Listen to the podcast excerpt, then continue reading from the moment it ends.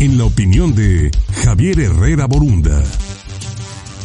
Buenos días Luis, un gusto saludarte como todos los jueves. Recientemente la nota nacional ha sido el conflicto de aguas en el estado de Chihuahua. En concreto, hablamos de reclamaciones hechas por campesinos y organizaciones de la región argumentando la extracción excesiva del agua para Estados Unidos.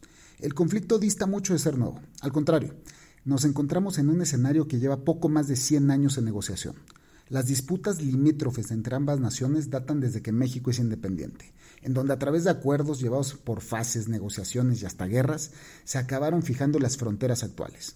Al ser un afluente la línea divisoria entre ambos territorios, el aprovechamiento del mismo tuvo que ser negociado. No es hasta 1944 que se da la concreción del Tratado de Aguas Internacionales que hoy está en disputa. Por décadas, los ciclos de suministro de agua se llevaron con cierta normalidad. En 1997, México concluyó por primera vez con un déficit en la entrega de agua de más de 1.200 millones de metros cúbicos. A partir de entonces, México empezó a arrastrar faltantes que fueron acrecentando con los ciclos. Actualmente se tiene un adeudo de 378.8 millones de metros cúbicos de vital líquido, mismo que si jurídicamente no se pagan a finales de octubre, caemos en incumplimiento.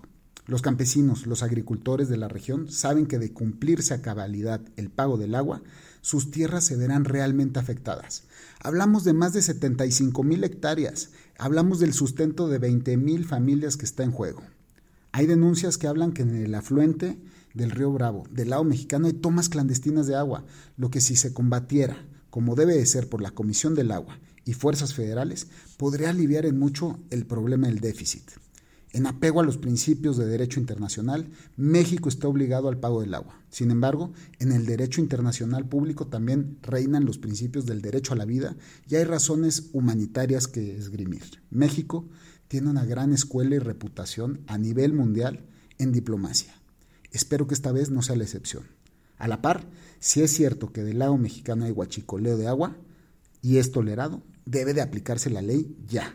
No podemos depender solo de la buena voluntad del vecino del norte o que el dios Tlaloc haga su milagrosa presencia.